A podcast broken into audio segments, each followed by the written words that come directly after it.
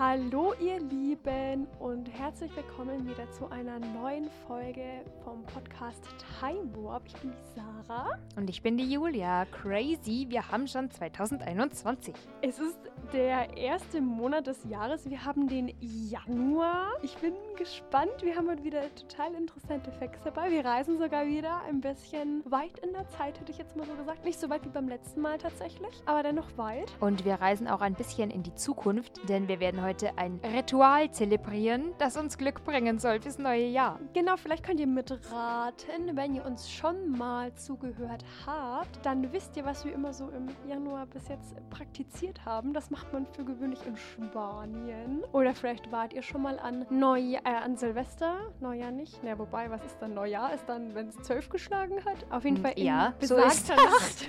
In besagter Nacht in Spanien. Vielleicht wisst ihr da, was die Spanier da so machen. Und ich finde das eigentlich total süß. Und da haben wir später noch ein bisschen was dabei. Es hat was mit Essen zu tun, glaube ich, kann man sagen, oder? Ja, das hat was mit Essen zu tun und deshalb brauchen wir auch was zum Trinken dazu. Exakt, und diesmal war ich wieder dran und ich freue mich so, dir dieses Bier zu zeigen, weil es ist, ein, es ist ein gutes Bier. Und es ist eigentlich auch ganz witzig, weil es ist von einer Brauerei. Als ich im Laden war und es gekauft habe, war das so, ich habe es ewig nicht gefunden und dann bin ich zu so einem Dude hin und so, ja, wo habt ihr das und das? Und er so, oh, ich weiß gerade gar nicht, ob wir das da haben. Das kommt immer so drauf an, ob die genügend äh, halt gebraut haben und wie die so drauf Das sind. ist ein knappes Gut, Mensch.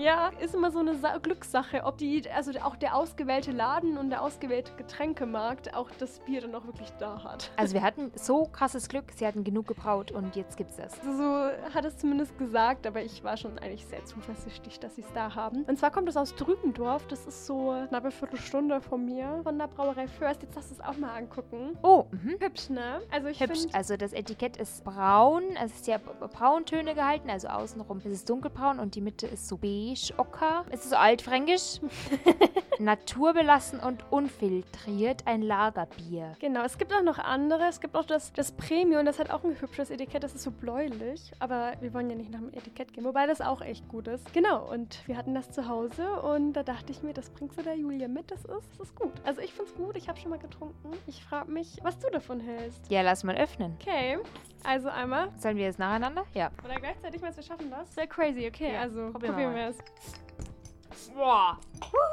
Da hat's geklimpert. Ja, lass es am Boden liegen. ja, natürlich, ich heb das jetzt nicht auf, ist ja deine Wohnung.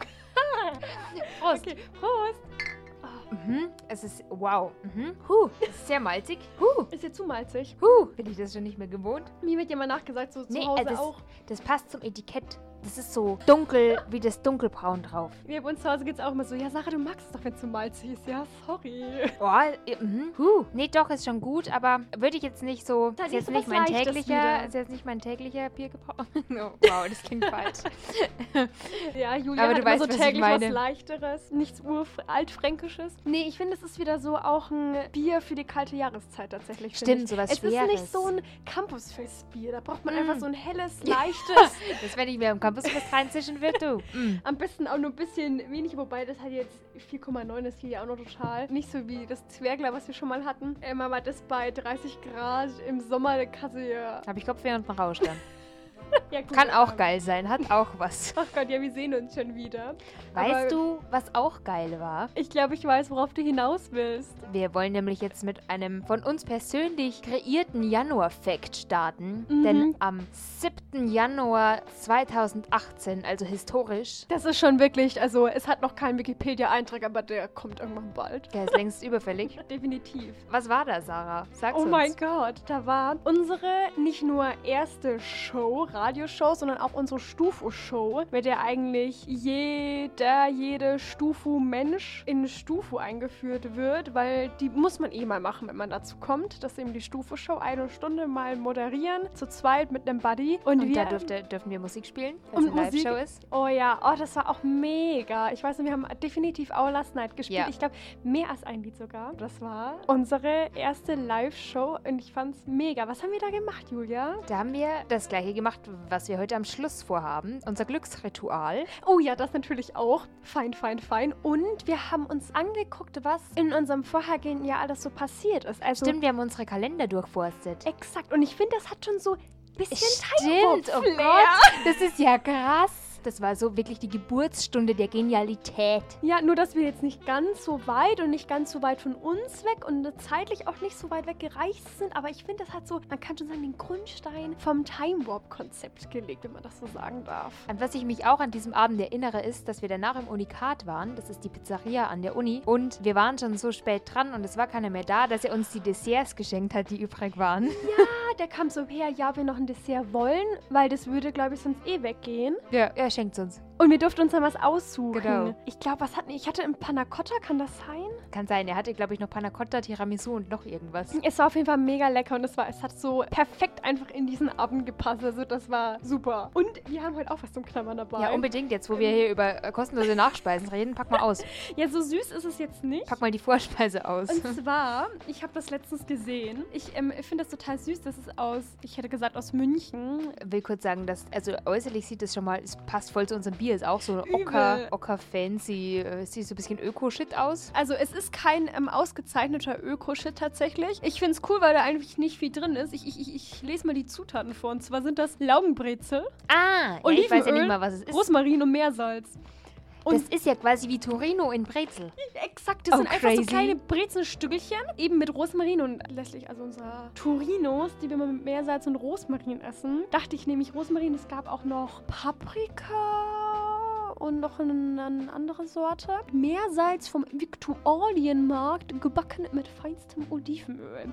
Ich öffne das Das mal. Meersalz vom Viktualienmarkt finde ich witzig, so als wäre da so eine Salzkammer Ich drunter. wusste gar nicht, dass es eine Saline ist. oh, also ich finde auch die Verpackung einfach total süß. Ja. Muss ich zugeben, ne? Jetzt darf ich dann mit nur ein bisschen kämpfen. Sag mal.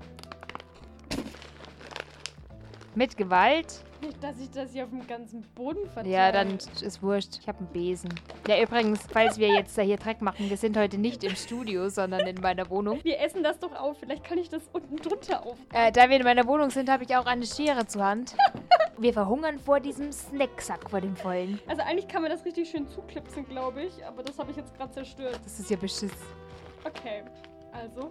Das schaut schon Ah, okay, das, ach so, aus. das ist von der ganz großen Brezel. Ich dachte, ich dachte jetzt, wir bekommen diese kleinen Brezeln. Nee, eigentlich ist das ja richtig Oh, das ist ja richtig Es ist einfach eine Brezel ranzig. über. Also weißt du, das könnte auch so ein, ja, Also die grad Bre harte Zeiten, so, ja genau, die Brezel ist halt hart geworden, es ist noch ein Rest Öl da, lass mal eintunken.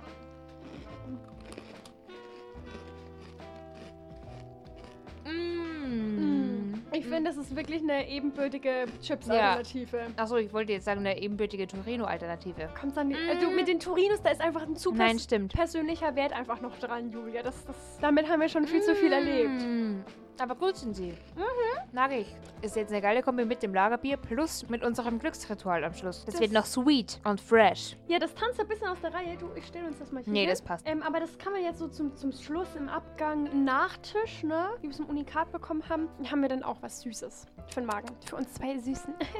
Und immer wenn ich ein paar Stücke von dem Bier trinke, dann wird es besser irgendwie. Schön, fein. Völlig seltsam. Ich starte jetzt mit unserem ersten. Nein, das ist ja der zweite Fakt, weil einen Fakt haben wir ja selbst historisch kreiert. Und der zweite Fakt ist am 8. Januar 1963 die Verkündung des Bundesurlaubsgesetzes. Also das regelt den Erholungsurlaub und dient eben dem Zweck des sozialen Arbeitsschutzes. Also damit man sich nicht, das regelt vor allem eben, wie lange es bezahlten Erholungsurlaub geben muss. Also das Interessante dran, das, oder durchaus interessant, das wusste ich nicht, ist, dass das Entgelt während dieser Urlaubszeit sich nach dem durchschnittlichen Arbeitsverdienst in den letzten 13 Wochen bemisst. Also in den letzten 13 Wochen vor Urlaubsbeginn. An dieser Stelle habe ich mir gedacht, ich bin echt noch faule Studentin, weil da habe ich, glaube ich, in meinem Leben noch nicht durchgearbeitet. 13 Wochen. Was ist das denn? Das ist ja ewig. Und einem stehen eben laut dieses Gesetzes 24 Werktage als bezahlter Urlaub zu. Die Samstage werden dabei mitgezählt. Bei den wenigsten sind es tatsächlich diese 24 Tage, weil es noch so viele Tarifverträge und Einzelarbeitsverträge gibt, unter die eben die meisten Arbeitnehmenden fallen, sodass es dann nicht 24 Werktage sind, sondern 36 Werktage, sprich 30 Arbeitstage. Oha. 30 Arbeitstage bedeutet, sagen wir mal, du arbeitest fünf Tage die Woche, das sind dann sechs Wochen im Jahr, würde ich sagen, oder? Habe ich jetzt richtig gezählt? Ja. Hm, das ist Was ja, das ist ja einfach, naja, nee, das ist ja einmal Sommerferien.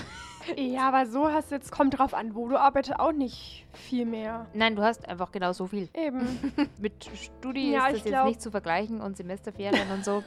Sowieso nicht. Also du kannst alles mit allem vergleichen, aber nie Studiumsleben mit so dem richtigen Leben. Nein, mit Das- Erwerbstätigkeit.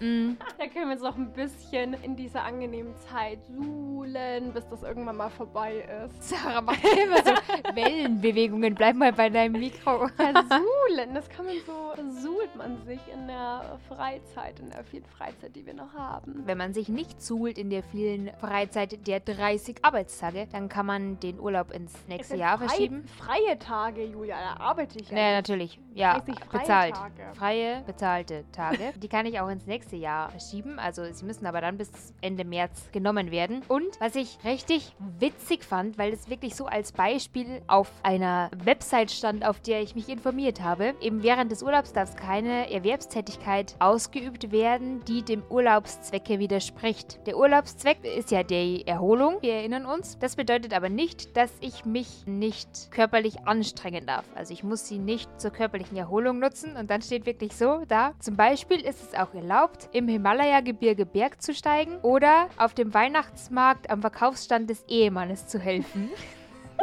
Schön, dass der Ehemann den Genau, Verkaufsstand genau. hat, Der ne? Ehemann hat nämlich den Verkaufsstand am Weihnachtsmarkt. Und außerdem darf ich eine Nebenerwerbslandwirtschaft führen und für eine gemeinnützige Organisation arbeiten oder mithelfen. Es wird erst vertragswidrig, also wenn ich die Urlaubszeit als zusätzliche Geldverdienquelle nutze, bei einem weiteren Erwerbsverhältnis. Aber auf dem Himalaya-Berg, äh, im Himalaya-Gebirge darf ich wandern und auch meine Landwirtschaft ausüben und meinem Mann auf dem Weihnachtsmarkt aushelfen. Da sind wir auch gleich dabei, dass im Zuge der Industrialisierung und dann, dass man irgendwie mal mehr Freizeit hatte und es einem zugesprochen wurde, und jetzt auch, dass man festen, geregelten Urlaub hat, dass dadurch ja dann auch erst so eine Tourismusbewegung in Gang gekommen ist oder sich verstärkt hat. Und dass dadurch, dass erst so dieses Reisen oder weite Reisen überhaupt erstmal so in den Sinn gekommen ist, so hey, ich kann ja zum Himalaya reisen. das ich ist habe ja die Zeit dazu. das ich ist ja ne- so lange. Das ist nämlich das, woran ich gedacht habe. Ich lese so Urlaub und weiß ich nicht, vielleicht auch gerade weil Winter ist, denke ich mir so, oh, jetzt kommt irgendwas, wohin ich reisen darf. Aber nein, es regelt natürlich einfach den Arbeitsurlaub. Und ich habe schon so meinen Sandstrand im Kopf gehabt. Das wäre es, wenn sie dir vorschreiben, ja, also sie haben ja bitte Urlaub, aber sie dürfen nur Italien dieses Jahr. Weil die haben uns dieses Jahr ganz gut viel Geld So eingebracht. könnte man doch die CO2-Emissionen ähm, irgendwie in unter Kontrolle halten. ich meine, das wäre eine Idee, dass man mal den Leuten vorschreibt, hallo, ihr dürft nur noch dahin. Ich glaube, das könntest du nicht Nein, machen. das kommt nicht so gut. Das hat die falschen Züge. Nee, ich möchte mir auch nicht vorschreiben, wohin ich reisen soll, darf, Schreib kann. mir doch mal den nächsten Fact vor. Der nächste Fact ist vom, oh, jetzt halte ich fest, haltet euch fest, wir reisen in der Zeit. Und zwar ins Jahr 1356. crazy. Der 10. Januar ist es. Und zwar verkündet da der Reichstag in Nürnberg die Goldene Bulle. Weißt du noch, was die Goldene Bulle ist? Das hört man in Geschichte einfach immer. Goldene Bulle kenne ich, aber nein, ich habe keine Ahnung. Das ist bestimmt wieder irgendwas. Es ist dieses Mal nicht der Investiturstreit, der war ja früher. Hey, der kommt auch noch. Okay. Ja, der ist noch so. Also erstmal, was ist denn überhaupt die Goldene Bulle? Das ist quasi so, kann gesehen werden als das wichtigste Grundgesetz der römisch-deutschen Könige und Kaiser, weil das nämlich ganz, ganz viele Sachen regelt und eben auch wie gewählt wird. Und zwar gilt das sogar bis 1806, also das hält sich ziemlich lange. Oh, wow. Und in der Goldenen Bulle wird eben unter anderem festgelegt, also wenn es da jetzt nicht bei jedem bimmelt, dann weiß ich nicht, was ihr in Geschichte gemacht habt, dass sich nämlich die Königswahl auf die sieben Kurfürsten beschränkt. project Mhm, mhm. Klingel. Also meine Lehrerin immer, und wer sind die sieben Kurfürsten? Ich weiß es jetzt, also ich lese ab, tut mir leid. Der Erzbischof von Trier, ja. Warte, stopp. Lest du jetzt alle sieben vor? ja, der von Köln, Oh, wow. das ist Allgemeinwissen, meine Geschichtslehrerin. Der von Mainz, der König von Böhmen, der Pfalzgraf bei Rhein, der Herzog von Sachsen und der Markgraf von Brandenburg. Und die hatten quasi so die Hoheit darüber, dass sie eben den König wählen dürfen. Nicht nur das hat die Goldene Bulle quasi fest festgeschrieben, sondern auch, dass sich diese Kurfürsten jährlich immer versammeln und mit dem Kaiser oder König eben beraten. Legt vor allem auch eben die Rechte der Kurfürsten fest. Also zum Beispiel, dass die auch unter Immunität stehen, wie eigentlich heute auch Abgeordnete im Bundestag. Oder dass deren Territorien vererbt werden und alles. Und es kam auch ein zweiter Teil, der wurde in Metz, im Reichstag in Metz, und quasi als Metzergesetzbuch dann eben veröffentlicht, der mehr so in steuerrechtliche Dinge und so festgelegt hat. Und ich finde es einfach voll heftig, dass das so mega lang eigentlich angehalten hat. Also, dass das so lange gegolten hat. Und Das es ist auch auch ja. mit eines der wichtigsten Verfassungsdokumente des mittelalterlichen Reiches und wurde dann auch deswegen 2013 von der UNESCO als Weltdokumentenerbe erklärt. Ich bin immer wieder gespannt, wie viele verschiedene Welterbe es gibt. Weltdokumentenerbe. Das beinhaltet oder umfasst halt eben Dokumente oder Verschriftlichungen, die halt für die Menschheit sehr wichtig waren. Ich finde, es sollte mal ein Welt-Podcast-Erbe geben. Und ich finde, das sollten wir initiieren. und auf unseren Erlebniskanon schreiben, dass wir da drauf kommen. Und zwar mit als eine der ersten natürlich, weil wir auch die Idee dazu hatten. Das finde ich ist nur gerechtfertigt. Ja. Und jetzt, ähm, was der Das Investitur... muss ja nichts mit Qualität zu tun haben. Wir können das ja noch definieren. Und natürlich um den Investiturstreit hier, ne, also ich muss den immer durchziehen. Ich, ich schweife jetzt auch Ich gar nicht aus. es. Das Ding ist, dass ja im Investiturstreit und alles, was davor war, ja der Papst quasi den König oder Kaiser legitimiert hat. Und wenn er ihn verbannt hat, dann war ihm quasi die Macht und die Legitimation zu regieren abgesprochen. Und durch diese Bulle, durch diese goldene Bulle, durch diese goldene Bulle, die legt eben fest, dass die weltliche Wahl die Herrschaftslegitimität darstellt und dass eben nicht mehr durch den Papst vollzogen wird, diese Legitimation. Und das ist eigentlich auch ein ganz wichtiger Twist, so dass man von diesem ist ja schon total modern. Also in quasi, Anführungszeichen. ich meine, wie gerecht diese Wahlen waren, da kann man wieder drüber streiten, aber es Ja, nimmt auf jeden Fall, geht auf jeden Fall in diese Richtung. Und das finde ich eigentlich super interessant. Und auch, dass da so viel einfach auch festgelegt wurde, weil das Ding ist, die haben sich gar nicht so neue Gesetze und Verfahren ausgedacht, sondern die haben einfach die Gesetze und Verfahren, die sich über die ganze Zeit halt etabliert haben, mal verschriftlicht und festgelegt. Und ich finde, das ist eigentlich auch schon mal so eine Leistung zu sagen, so, hey, guck mal, wollen wir das nicht mal einfach so festhalten, dass das mal so, wie sagt man so schön, schwarz auf weiß halt dort steht. Das galt dann quasi ungefähr bis zur Säkularisierung, oder? Was? Ich Nein. das richtig? Doch. Die ist halt ja bis 1806, diese Mhm. Die war doch früher. Mhm. Also die krassesten Folgen in Bayern von der Säkularisation spürt man im ersten Viertel des 19. Jahrhunderts. Krass, ich hätte die früher angesetzt, aber gut. Dass sie natürlich bei Auswirkungen bis dahin, das ist verständlich. Ja gut, oder sind diese Herzöge auch kirchlich wahrscheinlich? Ähm, also ich dachte Nee. jetzt, nee, das ist ja quasi schon irgendwie ein Anfang der Übergabe von kirchlicher zu weltlicher Macht. Ja, das natürlich. Darum ging ja eigentlich auch der gesamte Investiturstreit. Was darf weltliche, was darf kirchliche Macht? Ich meine, du hast aber trotzdem noch die Kirche natürlich dabei. Also du hast natürlich ein paar Ja, Erzbischöfe das lässt sie und dich so. äh, nicht nehmen. Aber trotzdem, dass es ein ausgeglichenes Verhältnis ist aus weltlicher und kirchlicher Macht oder Wahlpersonen quasi, dass das auch quasi vererbt wird und dass das aber auch so beibehalten wird und dass das einfach primär auf der weltlichen Macht fußt und dass auch der König und Kaiser, das geht zwar noch, also die Krönung dann dazu, geht zwar noch über den Papst, aber das ist mehr symbolisch. Also das ist nicht mehr zwingend erforderlich für die Legitimation zu herrschen. Und ich denke also, dass man schon sagen kann, dass die goldene Bulle da auch so ein Marker in dieser Hinsicht mit weltliche und kirchliche Macht gegenübersteht und das auch quasi markiert. Wobei das ja eigentlich ein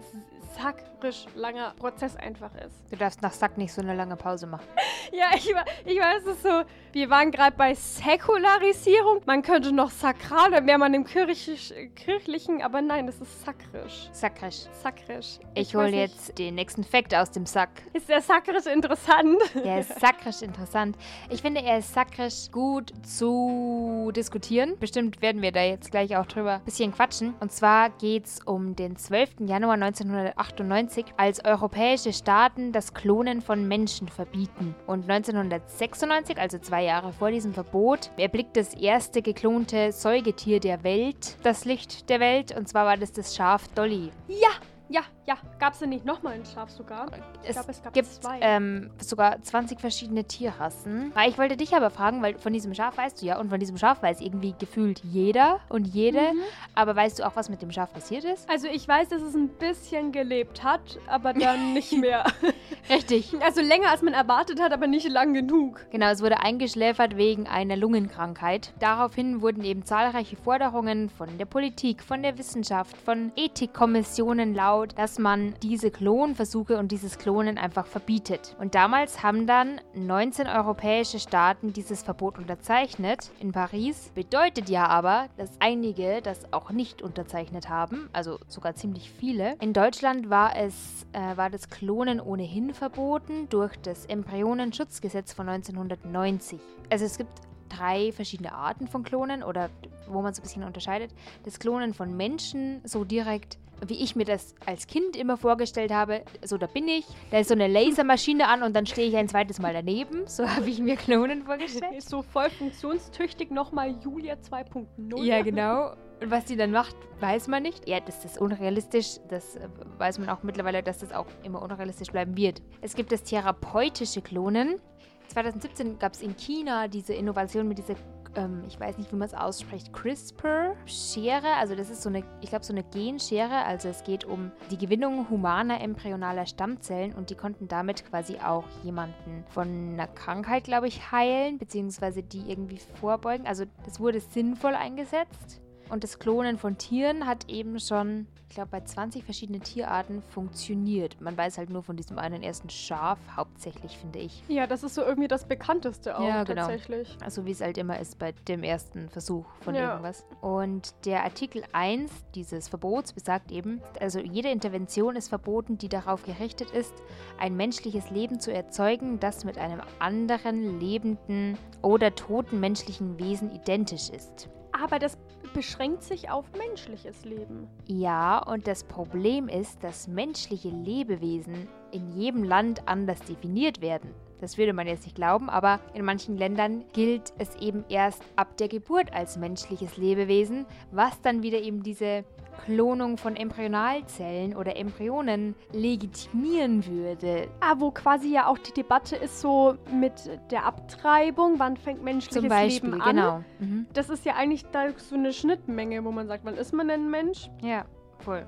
Ab wann darf ich abtreiben oder bis wann? Und ab wann darf man klonen oder bis wann ist das überhaupt legitimiert oder ethisch vertretbar? Genau, wo, also von der Definition her ist es also das gleiche Problem, aber halt ein ganz anderes Outcome, weil diesen Embryo gegebenenfalls zu klonen, da- das Problem ist halt, dass keiner weiß, was passiert. Also, Irgendwo gibt es einfach Grenzen und ich glaube, es ist schwierig, weil für Wissenschaftler, glaube ich, hat das einfach so super seinen Reiz. ja. Das ist so, ey. Vielleicht auch einfach nur, weil, weil man es kann. So, man könnte ja, es. ich glaube, darum geht krass. das so. So, oder in der Theorie festzulegen, es würde gehen und es würde klappen, man könnte Menschen klonen, aber ich wüsste nicht, was für einen Mehrwert ich davon habe. Was für einen Mehrwert habe ich, wenn ich jetzt zweimal da bin? Ich meine, es wäre sakrisch interessant. so, wenn ich jetzt in einem anderen Land aufwachse, wie würde ich dann ticken? Wie wäre die Sarah, wie wäre zum Beispiel eine Sarah, die in China aufgewachsen ist? Das wäre interessant und gleichzeitig würde ich nicht wollen, dass, dass die da rumläuft, diese zweite Julia. Weil das Ding ist, wer von, du weißt Vielleicht überhaupt, die Scheiße oder so. wer quasi die Also- Stammzelle ist, also der Stamembryo, von dem das ausgegangen ist, das weißt du ja doch nicht. Wer ist denn der Klon und wer ist echt? Und also ich finde es einfach nur beängstigend. Aber du sagst, genau. Also ich glaube, und das ist ja von bei weitaus nicht das Einzige, was dir passieren kann. Äh, Wie bei diesem Schaf, das eben gestorben ist, es wird halt hauptsächlich erstmal darauf hingewiesen, vielleicht könnte diese Sarah in China gar nicht aufwachsen, weil sie stirbt schon vorher an irgendeiner Fehlbildung. Dann ist da irgendwie ein künstlich geschaffenes Menschenleben, das, also künstlich in Anführungszeichen, das dann auch noch einfach qualvoll stirbt. Ich würde jetzt, wenn ich einen Klon hätte, nicht also so, ist das ein Mensch oder was ist das überhaupt? Oder ist das was? Was? Ich finde, das kann man nicht einordnen. Was ist das denn? Ja, aber ich glaube, das geht jetzt auch eher so zurück auf diese, diese Laservorstellung, die ich im Kopf hab, beschrieben habe, weil wenn das wirklich schon embryonal da ist, dann ist das natürlich ein Mensch. Aber, das ist natürlich, das aber, stimmt. Ja. aber ich weiß, was du meinst. Das ist es ist, strange. also es ist irgendwie so was, was ich mir einfach nicht vorstellen möchte, weil es einfach, es gibt einfach Grenzen. Das ist wie so mit Unsterblichkeit. So, nein, irgendwann ist einfach Schicht im Schacht, irgendwann ist Schluss und äh, Mhm. rein in der Theorie kann man das, finde ich, ist das super interessant zu erforschen. Finde ich voll gerechtfertigt, aber ob man das in der Praxis, äh, weiß ich nicht. Also, ich, ähm, äh, die Frage nach dem Mehrwert finde ich hier wieder, das ist immer die beste. Die Frage nach dem Mehrwert ist klasse, weil es ist wirklich so. Also wäre der Mensch genauso wie ich, Also das hätte doch nur einen Mehrwert bei irgendwie einem totalen Genie, wenn der gleich ist. Oder, also wann hat das denn einen Mehrwert? Ich erinnere mich mal einen Film gesehen zu haben. Da ging es genau darum. Und zwar war jede Person auf der Welt, jeder Mensch geklont. Die Insel. Ist das, heißt, Das ja, ist die das Insel. könnte sein. Wenn die dann krank werden, dann kommen quasi diese... Exakt. Oder wenn Mhm. jetzt dein Herz ausfällt, bekommst du Ja, quasi das genau, Herz. das- und das finde ich ist auch dieses Interessante. Das wäre doch dieser Mehrwert. Und ich finde, unter diesem Mehrwert, das finde ich, könnte man nicht rechtfertigen. Das ist so, dein Klon lebt nur, um einen anderen am Leben zu halten. Und das ist auch wieder diese, dieser, diese Ideologie der Unsterblichkeit, würde ich Und sagen. in dem Film finden die das ja heraus und brechen dann irgendwie aus in die echte Welt. Die Ich Klone. nicht, mhm. Mhm. Und eben, wenn du dir vorstellst, das sind die gleichen Gefühle, die gleichen Gedanken, wie ich die habe. Nur, dass mein Klon weiß, er lebt nur, falls ich meine Leber versaufe, gibt er mir sein, weißt du? Also, Mhm, Und ich, ich werte das Lebewesen ja trotzdem ab und stelle mich über das. Und ich finde, da hört es auf. Weil eigentlich, wenn ich einen Klon habe, dann muss der mir ebenbürtig sein. Dann muss der die gleichen Rechte haben, dann muss der auf der gleichen Ebene stehen wie ich. Und das wäre dann zum Beispiel gar nicht mehr, weil... aber, aber selbst dann, ja, es ist, es ist, es ist einfach Also wenn- ein richtig ich weiß nicht, ob, Thema. also wenn es perfekt medizinisch möglich wäre, was wäre die Intention dahinter? Das mit diesen Organen? Dann wäre es natürlich dämlich. Das könntest du halt ethisch, finde ich, einfach nicht mehr Nein, rechtfertigen. nein, du kannst, nein. Also wir sind uns einig, wir würden auch unterzeichnen mit dem Europarat, dass wir gegen Klonen sind. Ex ja, auf jeden Fall. Aber nicht nur von Menschen. Ich würde auch Tiere nicht klonen. Ja. Finde ich geht auch nicht. letztendlich ist es tatsächlich so, dass der Wert dieser Erklärung eigentlich nur die Debatten sind, die diese Erklärung anstößt. Also so wie wir sie jetzt geführt haben und halt, naja, ähm, auf wissenschaftlicher Ebene. Denn international einheitliche Regelungen sind unmöglich, weil dieses menschliche Leben schon mal allein, also das, das sind zu Mhm. viele Definitionen. Das ist nicht absehbar, dass es irgendwann internationale Regelungen gibt, die das einheitlich verbieten oder erlauben oder whatever.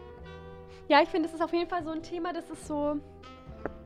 Da kann man einfach ewig drüber reden und man würde, glaube ich, nie irgendwie zu einem Schluss einfach kommen. Weil man es einfach nicht weiß, Das ist wirklich heftig. wie denn Aber so wir wollen ja langsam mal zu einem Schluss irgendwann kommen in so drei Stunden oder so, nachdem wir euch alle Facts erzählt haben und unser spanischen Silvesterbrauch vollzogen haben. Deswegen springen wir mal weiter. Ähm, Und zwar zum 15. Januar 1971. Und da wurde nämlich der neue Aswan im Staudamm in Ägypten eingeweiht. Ist ähm, im südlichen Ägypten, nahe eben der Stadt Aswan. Und so an sich dachte ich mir, hey, ist Ägypten, denn da das? ist der Nil. ja, genau, der staut nämlich auch das Wasser vom Nil auf, Richtung ähm, Nassersee nämlich. Und jetzt aber erstmal so denkt man sich, was ist denn das? Aber vielleicht hast du ja schon mal vom Tempel von Abu Simbel gehört. Abu Simbel. Mm-mm, sorry. Okay, ich glaube, ich einfach zu viel Terra X. Ich nämlich schon. ähm, und in Der dem, Dirk Steffens. ähm, ob das der Dirk war, weiß ich nicht. Oder Der der Mirko. Nee, aber der Mirko kam Der letztens Totschmann wieder. Mirko. Der Mm. kam, ja. Der hat was, ähm, geil, zu, zu, zu Cäsars Tod hat er was gemacht. ist ja, geil, genau. wie Sarah in dem Moment anfängt, mit ihrem Kapuzenpulli-Dings zu spielen. Ich muss irgendwo dran rumfummeln. Sei froh, dass du es nicht bist. Ja, Wenn sie an den Mirko denkt, dann muss sie irgendwo dran rumfummeln. Cool, okay. Ich mag ihn auch. Ich finde, das ist einfach wow. Nee, auf jeden Fall. Wir wollen ja jetzt hier nicht über den Mirko Trotzschmann schwärmen, sondern wir wollen hier eine Geschichte vorankommen. Doch, ich will, dass der mit uns irgendwann erwähnt in seinem Podcast. Wir sollten ihm mal eine Nachricht schicken, so, hey, wir, machen hier übelst unbewusste Werbung, unbewusst und nur halb gewollte Werbung für dich. Ja. Magst du uns mal zuhören? Ja, auf jeden Fall. Also das Feedback zu dem Staudamm war so, ja, wirtschaftlich gut, kulturell so semi-gut, würde ich mal sagen. Und zwar, also er sollte erstmal quasi gebaut werden. Der Sinn dahinter war, dass eben Wasserstände ausgeglichen werden, dass natürlich zu den Feldern Wasser zugeführt werden kann und so. Ähm, also sehr wirtschaftlich natürlich gedacht. Das äh, Problem quasi an der Sache war, dass jetzt nicht eine sehr geringe Anzahl an Kulturdenkmälern, vor allem eben des alten Ägyptens, überschwemmt würden. Und da hat man Ähm, sich so gedacht, Äh, das ist schlecht, wenn die Sphinx unter Wasser steht. ich, es waren das Sphinxen dabei. Ich, ich würde mal sagen, nein, es waren vorwiegend Tempel. Und durch eben Hilfe und auch finanzielle Mittel der UNESCO wurden eben elf solcher Denkmäler an anderen Orten wieder errichtet. Und ich finde, es ist echt witzig. Also manche wurden im Nationalmuseum Sudan in Khartoum wieder aufgebaut und die haben so einen Museumspark und da wurden die eben wieder aufgebaut. Verstehe ich das richtig? Die stauen da das Wasser, die würden diese Tempel überschwemmen, die bauen die Tempel ab und stellen sie irgendwo anders hin. Exakt. Du, also ich kann jedem nur raten, dass ihr das einfach mal googelt und euch die Bilder dazu anschaut. Es ist einfach wirklich, irgendwie ist es witzig, das ja, ich finde das, anzusehen, find das jetzt so lächerlich. ja. wie die abgebaut werden einfach. Und du denkst dir so, was, was macht ihr da eigentlich? Ähm, aber ja, ich meine, da sieht man mal wieder, dass wirtschaftliche Interessen natürlich vor anderen Interessen stehen. Aber ich finde, es ist auf jeden Fall schon mal in einer gewissen Art und Weise zu würdigen, dass man die erhalten wollte. Andererseits, wenn dadurch Leute zum Beispiel weniger Hunger oder Durst leiden, dann finde ich das schon legitimiert, dass man so einen Hm. uralten Tempel abbaut. Ja, da kann man jetzt drüber streiten, weil es mussten zum Beispiel auch hauptsächlich nubische Bauern umgesiedelt werden und für die war das mhm. nicht so Oh, cool. wow. Und man hat auch im Nachhinein gemerkt, dass der Fischbestand gesunken ist. Und damit auch eben die Erträge zurückgegangen sind und bliblablub. Das ist ja ein ellenlanger, was sich damit hinzieht, ne? Hatte natürlich seine Vorteile, aber irgendwie natürlich auch seine Nachteile. Und zwar eben dieses riesengroße Umsiedlungsprojekt von diesen Kulturdenkmälern. Und was ich auch, ich meine, okay, die sind da in der Gegend geblieben. Manche. Manche kamen aber auch zum Beispiel nach Europa. Also, ich Was? weiß nicht, wer von euch schon mal in Und dann Madrid steht dieser war. ägyptische Ding da. Was? Ich meine, du, ihr und du, Julia, ihr dürft euch das jetzt nicht so vorstellen wie so eine Sphinx oder so. Das sind Tempel, die vielleicht einfach nur so Tore oder so sind. Ja, kann ich das vergleichen mit einer Kapelle bei uns? Nee, es ist also zum Beispiel in Madrid wurde eben der Tempel von Debod wieder aufgebaut. Das ist sogar ziemlich in der Nähe vom Palacio Real. Und das sind einfach so eckige Tore. Also, wenn man da steht, du würdest das, glaube ich, nicht sofort mit altägyptischen Tempelanlagen Ach in so. Verbindung bringen. Also Naja. zumindest in Madrid nicht. Dann finde ich das jetzt aber auch nicht so. Aber es hat anscheinend doch starken kulturellen Wert. Genau. Und auf jeden Fall zum Beispiel, man kann jetzt in Madrid eben seit 1972 diesen altägyptische Tempelanlage besichtigen. Da musste gar nicht mehr nach Ägypten, um das Flair zu bekommen. Ha, Das ist doch gut. das ist gut für die Umwelt, gut für Geld Ja. passt. Und spanisches Essen ist auch gut. Wobei ich will jetzt nicht sagen, dass ägyptische oder Essen in Ägypten nicht gut ist, aber Tapas sind schon geil. Mhm. Und Vino? Tapas de Vino. Schön und gut, dass manche Denkmäler eben quasi, kann man sagen, gerettet worden sind. Andere wurden halt einfach überschwemmt. Die waren es halt irgendwie nicht wert, ich weiß auch nicht. Vielleicht wurden die halt dann einfach nicht von Ramses II. errichtet. Keine Ahnung, was da so die Kriterien waren. Weil nämlich der Tempel von Abu Simbel wurde eben von Ramses II. Ich dachte mir so, Ramses kenne ich irgendwo her. Und Ramses II. ist Ja. tatsächlich ähm, auch Ramses der Große, also einer der bedeutendsten altägyptischen Herrscher. Den also, sogar ich. Genau, und das ist eigentlich, der wurde einfach nur ein bisschen höher wieder aufgebaut. Den haben sie abgebaut und ein paar zehn Meter weiter hoch und dann. Noch ein Upgrade für den Ramses. Ja, exakt. Mhm. Jawohl. mal ein bisschen die Aussicht verbessert und dann finde ich eigentlich super interessant irgendwie, äh, weil so erstmal so, was zur Hölle? Ich meine, hä? Du baust es einfach ab und baust es wieder wo auf? Naja, wobei man das ja bei Häusern auch kennt. Also so Häuser versetzen. Ich kann mir das immer überhaupt nicht vorstellen, aber das geht ja. Man Ja, es gibt ja auch diesen Häuser. schönen See, da guckt dann so ein Kirchturm raus, weil den hat auch niemand abgebaut. Schade eigentlich drum. Da hat man halt gedacht, so, nö, hat halt nicht Ramses der Zweite erbaut, lass mal stehen, überschwemmen wir einfach. Wobei, ich glaube, das ist gar nicht mal so weit gekommen, der Ramses. Ja, ist schon ein mutiges Vorhaben. Schon echt crazy, was die UNESCO so alles macht, ne? So Weltdokumentenerbe, dann ein paar Denkmäler umgebaut. Ja. Wild Krasse Podcast-Erbe, Wild Snack-Erbe. Wir kommen jetzt zu einem viel banaleren, kurzen Fun-Fact. Ich habe wirklich nur so einen Satz für euch, ähm, den ich so schön formuliert fand.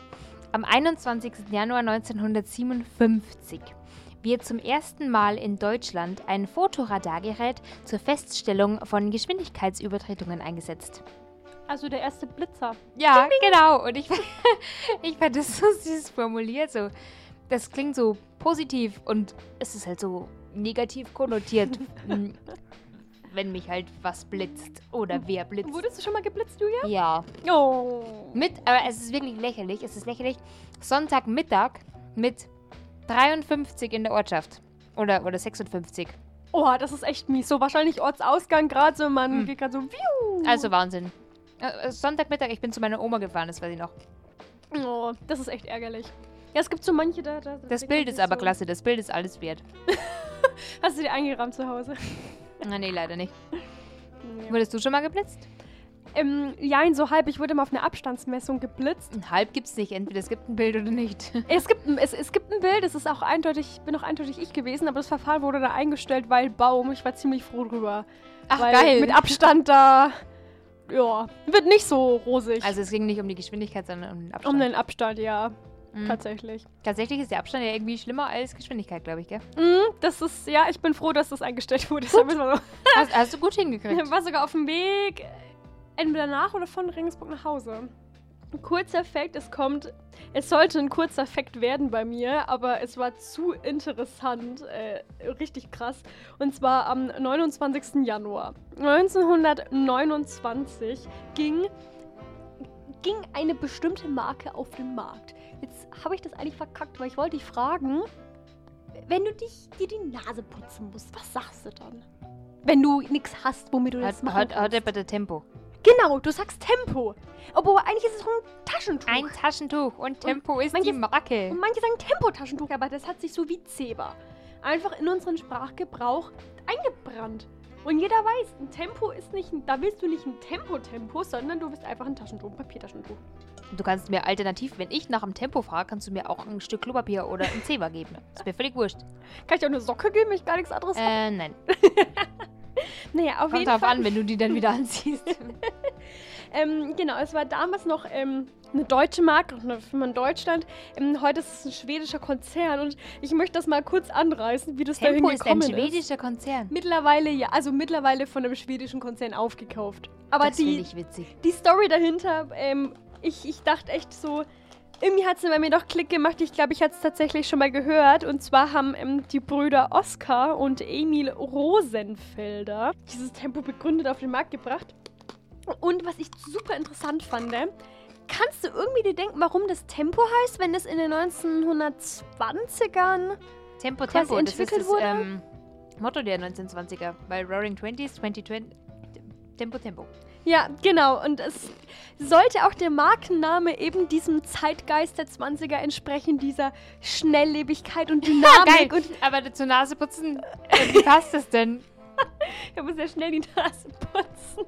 Also weißt du, Keine dann müsste ja jede Innovation momentan irgendwas mit Computer, Internet, Digitalisierung heißen. Oder World oder Global oder irgendwie sowas. Oder Bitcoin oder Wirecard oder... oder Money, Money, Money. Oh, das ist gut. Naja, auf jeden Fall war nämlich das ähm, Stammwerk der Vereinigten Papierwerke, wo das eben produziert wurde, die Taschentücher, in Heroldsberg bei Nürnberg. Und das ist gar nicht mal so weit, also weder von Regensburg Das freut die ziemlich weit, Sarah wieder. noch nicht mal weit von mir zu Hause. Ja, das war eigentlich ganz hübsch. Problematisch wurde es dann nur, als so langsam die Nationalsozialisten an die Macht kamen, denn die zwei Brüder Rosenfelder waren nämlich jüdischer Herkunft. So, und das hat man dann natürlich nicht so gern gesehen, ne? Ja, aber die Nazis müssen auch Nase schneuzen. Ja, pass auf, aber was machst du da? Sagst du, du sagst denen ja nicht, ach, ihr könnt weitermachen, weil wir müssen Nase putzen, sondern man droht denen erstmal, man bringt sie dazu, dass sie fliehen. Die sind letzten Endes danach, haben es noch geschafft, ähm, nach England zu fliehen. Und verkaufen das dann einfach oder lassen das aufkaufen zu einem Minimalpreis einfach. War hat das dann nämlich Gustav Schickedanz aufgekauft. Liebe seine 1934. Nachnamen. Ähm, Kann ich ihn heiraten? äh, Das war auch ein ziemlich großer Unternehmer, der auch ähm, quasi Günstling der Gauleitung genannt wurde, auch unter Nationalsozialisten. Nein, ich will ihn doch nicht heiraten. Also der war schon äh, ziemlich krass, sagen wir mal, Regime verbunden. Und das ging halt alles unter diesem Slogan der Arisierung. Also nicht nur Geschäfte, Firmen von Menschen mit jüdischer Herkunft, ja, denen entreißen wollte, sondern auch ja von anderen Herkünften alles Mögliche, dass man das ja alles weghaben wollte. Und deswegen hat das dann eben so seinen Lauf genommen und der hat, hat das dann aufgekauft mit einer steigenden Nachfrage. Also ich weiß nicht, wie ich das jetzt cool finden soll, aber ich finde es sehr interessant, dass dann eben auch die Papierwerke und Forchheim aufgekauft wurden. Also Forchheim ist quasi so meine Hut. also wenn ihr mein Auto seht, da steht einfach Sarahs Hut. Sarahs wird wieder aufgekauft von diesem Gauleiter. Schicke Danz. Schickedanz, genau. Deswegen stehe ich dem Ganzen ein bisschen skeptisch gegenüber, aber ich finde es natürlich sehr toll, dass ähm, meine Stadt und mein Landkreis da so. Es ist Ich, also immer, wenn ich Sarahs jetzt mir die Nase und putze. Sarahs Landkreis. In 30 Jahren werdet ihr von uns hören und Sarah ist Bürgermeisterin von Vorheim, ich schwöre es euch. Und dann hat sie auch die Macht, das zu einem Weltkultur-Podcast zu Und weißt du, erheben. was meine Wahlgeschenke sind, die ich an meine ganzen Wählerinnen und Wähler verteile? Taschentücher. Tempo-Taschentücher. Mit meinem Gesicht drauf. Das ist geil. Cool, ne? Das ist richtig gut. Ja, willst du mich wählen, oder? Das ist richtig gut. Da würde ich dich wählen. Okay, schön. Schön und gut, aber ich glaube, das ist wie. wie, wie, Wenn du wie immer meine Rotze auffängst und meine Tränen, da würde ich dich wählen. das mache ich doch so Das ist schon. doch geiler Slogan. Da schreibst du drunter, ich fange ihre Tränen auf. Oh, das ist aber echt, das ist echt voll süß. Ja. Aber wir, wir, wir dürfen doch nicht in die Zukunft gucken, wir wollen doch eigentlich eher so in der Vergangenheit rumlungern. Mensch, Julia, das ist nicht unser Stimmt, Konzept. Aber wir kommen jetzt dann zum Ende und da gucken wir schon ein bisschen in die Zukunft.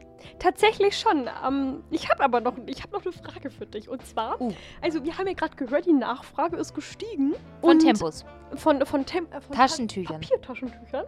Ähm, und somit hat natürlich äh, Tempo immer mehr produziert. Ich gebe jetzt mal einen Hint. Und zwar 1935, das war noch unter den Rosenfelders, war ein Produktionsvolumen von 150 Millionen Stück Papiertaschentüchern. Kannst du mal schätzen, wie hoch das Produktionsvolumen 1939 war, also quasi wo dann dieser Gustav Schickedatz schon ähm, die Firma übernommen hatte? Hat er das wahrscheinlich, also vorher war das wahrscheinlich auf, Deu Deu das auf Deutschland begrenzt? Nee, war schon international. Mm, Ich, so krass international wie heute würde ich nicht sagen, Ja. weil heute ist es tatsächlich Ja, natürlich, weltweit. natürlich, war noch nicht so globalisiert. Aber ich denke, dass der das schon ähm, der verstärkt hat, auf jeden Mhm. Fall. Oder auch in Deutschland verstärkt hat. Zahlenverarbeitung. 1935 waren es 155 Millionen. 150 aber 150 Millionen, ja. Millionen. Ich sage, es hat sich verdreifacht. Bisschen knapp dran eigentlich. Ich glaube gar nicht mal so schlecht. 400 Millionen Stück. Oh, bin ich gut. Nein, ja genau, das finde ich so. What?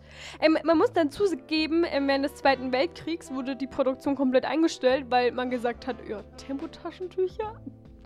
Das ist doch nicht kriegsrelevant. Und an die armen Frauen zu Hause, die jüngeren Männer waren, hat natürlich niemand. Ja, aber da gedacht. war ja dann Kriegsausbruch.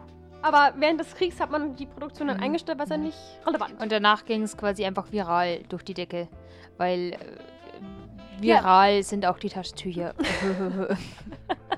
Ja, auf jeden Fall. Ähm, danach wurde es immer wieder verkauft, verkauft, bis es eben heute ähm, in der Hand des äh, schwedischen Unternehmens Essity ist. Ey, der Name sagt mir auch nichts. War mal unter Procter. Gamble und dann hat sich mal irgendwie ein Teil abgespalten und dann wieder verkauft und blablabla und jetzt ist halt eben. das Icosian wir mal, was da alles dazugehört zu diesem Konzern. Sind wir Vielleicht- interessant. Vielleicht machen sie noch Klopapier und Zewa. Weil ich dachte, so Nein. Procter Gamble, so, das ist auch so eigentlich eine klassische Marke für Hygieneartikel, auch so Binden, weiß der Geier, was alles mögliche. Windeln, glaube ich, sind von denen auch. Deswegen äh, war ich überrascht, dass ich die Marke jetzt auch nicht kannte und dass sie auch nie bei diesem Logo-Ratespiel war. Da war nämlich immer PNG, aber das hatte ich noch nie und ich habe das lang gespielt. Hast du es auch gespielt? Nein. Oh, schade. Ich habe nur immer Werbung raten gespielt. In den Werbepausen im Fernsehen. Ja, und da hat man die Augen zugemacht und dann, und es ist so traurig, dass man das wirklich wusste. Ja. ja. Um Gottes Willen. Und jetzt ähm, wissen wir aber nicht, was das nächste Jahr für uns bringt oder dieses Jahr für uns bringt. Wir hoffen, dass es gute Sachen für uns bringt. Und dass es uns Glück bringt.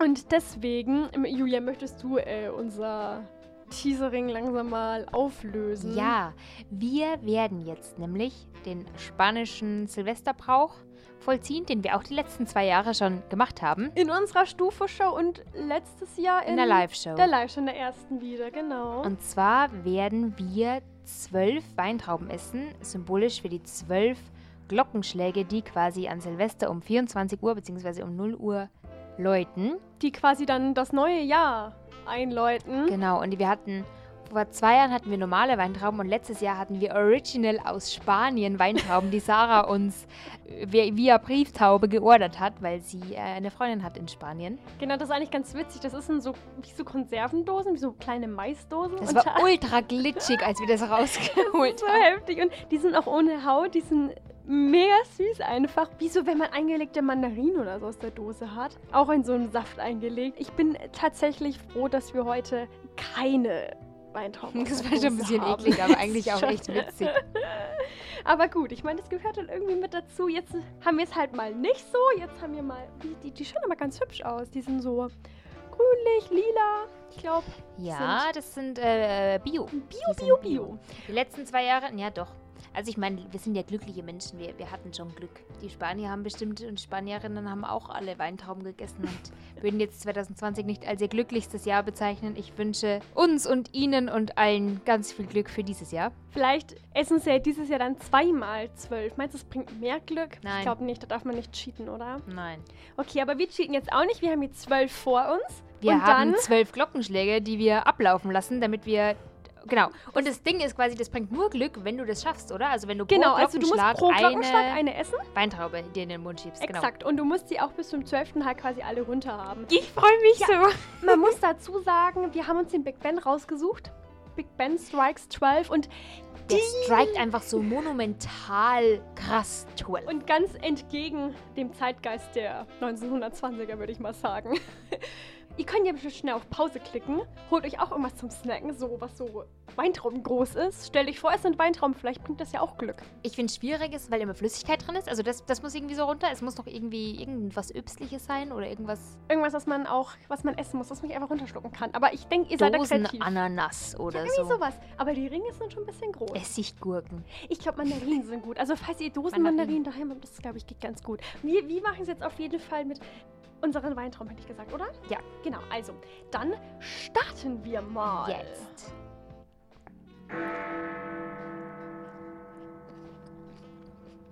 Mhm. Mm.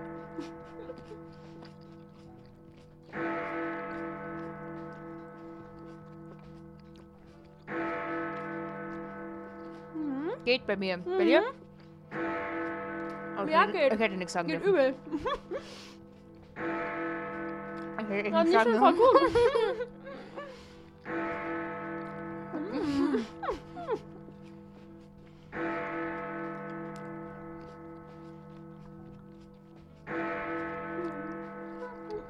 Mm. Die nächste ist groß. Mhm. Die kleine geht nicht. Mhm. Nee.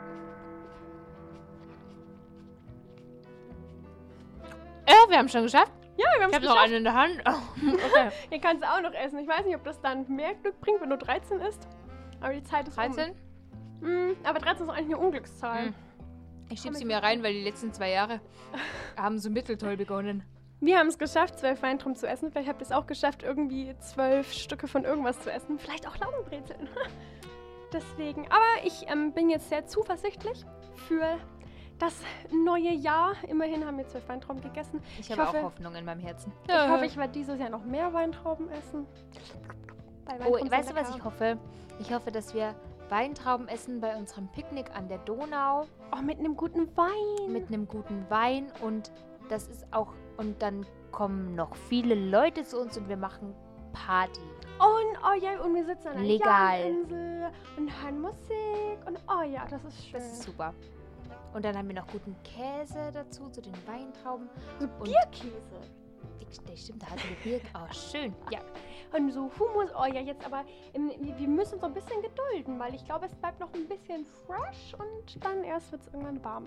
In so paar. ja, aber wenn ich mir warme Gedanken mache, dann hilft das schon ein bisschen. Dann hält es ein bisschen besser aus. Mhm. Was sagt denn so unsere Vorhersage für den Januar eigentlich? Unsere Vorhersage, ja, ja, das sch schließt perfekt an. Denn ist Drei König hell und klar, gibt's guten Wein im neuen Jahr. Oh, na dann. Ah ja, aber de im Dezember ging es auch schon um Most. Ja, Und wir reden Wein. immer, ich schaue immer die Bauernregel mit Alkohol an. Und Das ist wichtig. es hieß doch, dass es kalt und werden muss und schneien muss. Cent geschneit Oh, das hätten wir pünktlich zum 1. Dezember geschafft. Mega. Richtig cool. Also da kann doch jetzt eigentlich auch nichts mehr schief gehen im Ich glaube auch nicht. Und ey, damit, ich hoffe, ihr hattet auch einen guten Start ins neue Jahr, ehrlich gesagt. Und wenn nicht, dann wird's noch voll gut, weil ihr habt es geschafft, zwölf Stücke von irgendwas zu essen. Also allein, wenn ihr schon jemals in den Weltkultur-Podcast reingehört habt, das muss schon euer Jahr sowas von bereichert haben. Und da gibt's ja nicht nur eine Folge von. Huhu. Subscribe und abonniert uns.